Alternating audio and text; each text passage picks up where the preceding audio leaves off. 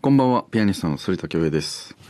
2月に入って受験シーズンとなりましたね。えーお聞きの地域によって違いがあるかもしれないでしょうけども、中学校や高校の受験がどうやらこのシーズンは多いそうで、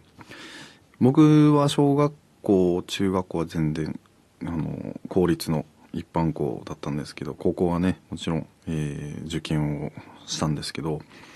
入試って当時、今はちょっとわからないですけど、ものすごく、あの、ユニークで、数学の、えー例えば過去問で、確かね、クラス40人が、インフルエンザの予防接種、全員受けました。でも、半数がインフルエンザになってしまいました。なぜでしょう？っていう過去問があったりして、すんごいもう独特なユニークな学校だったんですけど、まあまあまあまあ、まさにね、本当に今、受験勉強に取り組んでいらっしゃる方や、まあ本当にね、あるいはお子さんやお孫さんが受験生という方もいるのかなとは思うんですけども、まあ本当に気負わずね、あの、いつも通りの自分でいれば、きっといい結果が残せるんじゃないかなと思いますし、で、やっぱりピアノもそうですけど、練習した分、まあ勉強もした分、きっと、えーまあ結果は裏切らないと思いますので、自分を信じて、で、僕なんかも演奏前、例えば緊張した時なんかは、終わった後、終演後の、えー拍手をもらっているシーンを想像しながら、えーまあしたり、えーしながらステージに上がっていったりするので、もしかすると、まあ、合格して、え家族に喜んでもらえてる笑顔だったり、えそういったこともちょっと想像ですけども妄想しながら、え気分を落ち着かせるっていうのも大切なことなのかなと思います。受験生の皆さんが力を発揮してね、え志望校に合格できるよう応援しております。杉田恭平グロービングソノリティ今夜もぜひ最後までお付き合いください。Growing sonority. 反田恭平グロービングソノリティをお送りしております。えーさて今週はですね、番組に届いた普通のお便り、普通おたをご紹介いたしましょう。東京都、えーラジオネーム、えー窓辺の蓮さん。反田さんこんばんは。お正月に箱根駅伝を見ていたら、ビールの CM に反田さんがバンバン登場。妻夫木聡さんから、の、大人というキーワードにつながる質問に答えていて、おー、すごいと、新年早々見入ってしまいました。誰もが知っているコマーシャルな撮影に緊張はしなかったでしょうか？妻夫木さんとのやりとりなど、裏話があればぜひ教えてください。お便りありがとうございます。うん、そうですね、本当に。ねえ、僕はね、あの、元日、まあ、1月2日に箱根駅伝、駅伝の時に、まあ、放送されたと思うんですけど、あれがロングバージョンだった気がするんですよね。で、僕は実際、あの、それこそ、あの、ニューイヤーとかの関係で、ウィーンの方にいたので、残念ながら見れはしなかったんですけど、ただでも、あの、まあ、事前に確認とかもさせてもらっていましたしこんな感じでできていくんだなっていうのは思うしていましたがあの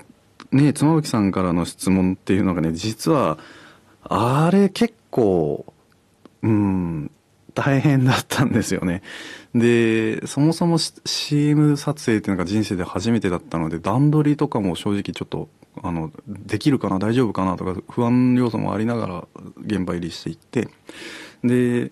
あの質問嵐っていうのは一問一答形式だったり、まあ、あの盛り上がったらこう膨れさせるっていう内容だったんですけど事前に質問を一切確認してなかったんですよ。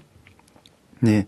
ふと休憩がまあ入ってであれが1回30分ぐらいワンショットあったんですけどそのワンショット30分かける3回ぐらい撮ったんですよね。ずっと90分1時間ぐらいもう質問攻めで例えば本当にいろんな質問が来ましたね。例えばその、まあ、音楽とはだったり、えーまあ友情とはとかでしたりあなたにとってのピアノとはあとは全く音楽とはまあ関係ないうーん例えば強さとは逆に弱さとはとか本当にこう1秒2秒でパッパッってこうなかなか答えにくい本当に深い質問考えた方がいいよなっていう時間欲しいっていうような質問たくさん来てあれが本当に1時間以上あったのがなかなか、うん、新しい挑戦でしたね。で、妻夫木さんも、あれ何百種類ぐらいあったんですかね。本当にね、もう400質問ぐらい、ほとんどまあ覚えていて、パッパッパって話していってって感じで、こう言葉のキャッチボールをどんどんどんどんやっていったっていうのが、まあ裏話の一つでしたし、何よりやっぱり、あの、ビール飲むシーンって放送されてたと思うんですけど、あれはやってみたかったので、で、すごく夢が叶った瞬間の一つでしたよね。で、いざか、用意スタートってなった時に、これ、今思えばなんですけど、あの、どういう風に飲めばいいか事前に伝えられてなくて、素のままでって言われて、え？と思って、とりあえず、でも、2、2テイクでいただきましたということがお言葉をいただけたので、あのシーンが多分使われているかと思いますが、ちゃんとできてましたでしょうかね。いや、あの、本当に貴重な体験をさせていただきました。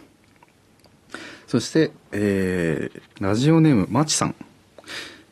初めてメールさせていただきます。昨年末に指揮者の、湯浅裕二さんが亡くなったというニュースで、反田さんもご指導を受けていたと知りました。言葉は最、必要最低限、ここぞと言うべきに、えー、発すべき、そんな指導を受けていたそうですね。反田さんが湯浅さんから、えー、先生から受けた影響など、えー、お話しするのが辛いかと思いますが、お聞かせいただければと思っております。そうなんですよね。あのー、昨年12月ですかね。まあ、本当に習っていた、えー、先生が、えー、急遽亡くなってしまって、で、最後に話したのは、まあ、おおよそ2日前ぐらいですね。1日半前ぐらいなのか、あの、定かではないですけど、えー、その、さらに2日前にも電話してて、で、まあ、いろ、最後の電話ではいろいろなことを、うん、伝えてくれましたね、また。で、まあ、なんでしょうね、音楽に関してもそうだし、人生観に関してもそうだし、えー、自分自身の在り方についてだったりっていうのを最後、お言葉いただいて、まあ、あの、詳しくはね、ちょっと僕の心にも止めておきたいところもあるので、お伝えできないところもあるんですけども、最後は本当に、こう、まあ、またなと、じゃあな、という感じでお別れしたのが、まあ、ちょっと僕もね、ウィーン時刻の朝方に電話かかってきたので、なんか、これ何かなと思って電話取ったら、まあ、すごく、まあ、ちょっと電話かけたかったと、えー、いうことだったので、まあ、びっくりしましたね。で、もう、まあ、あの、ニューイヤーのためにまた、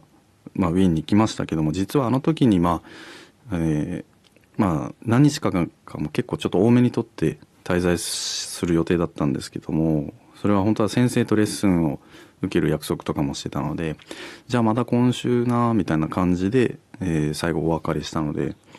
まあ最後は先生の、えー、忍ぶ会だったり、追悼の会に参加することもできて、最後お別れできたのは良かったですね。で、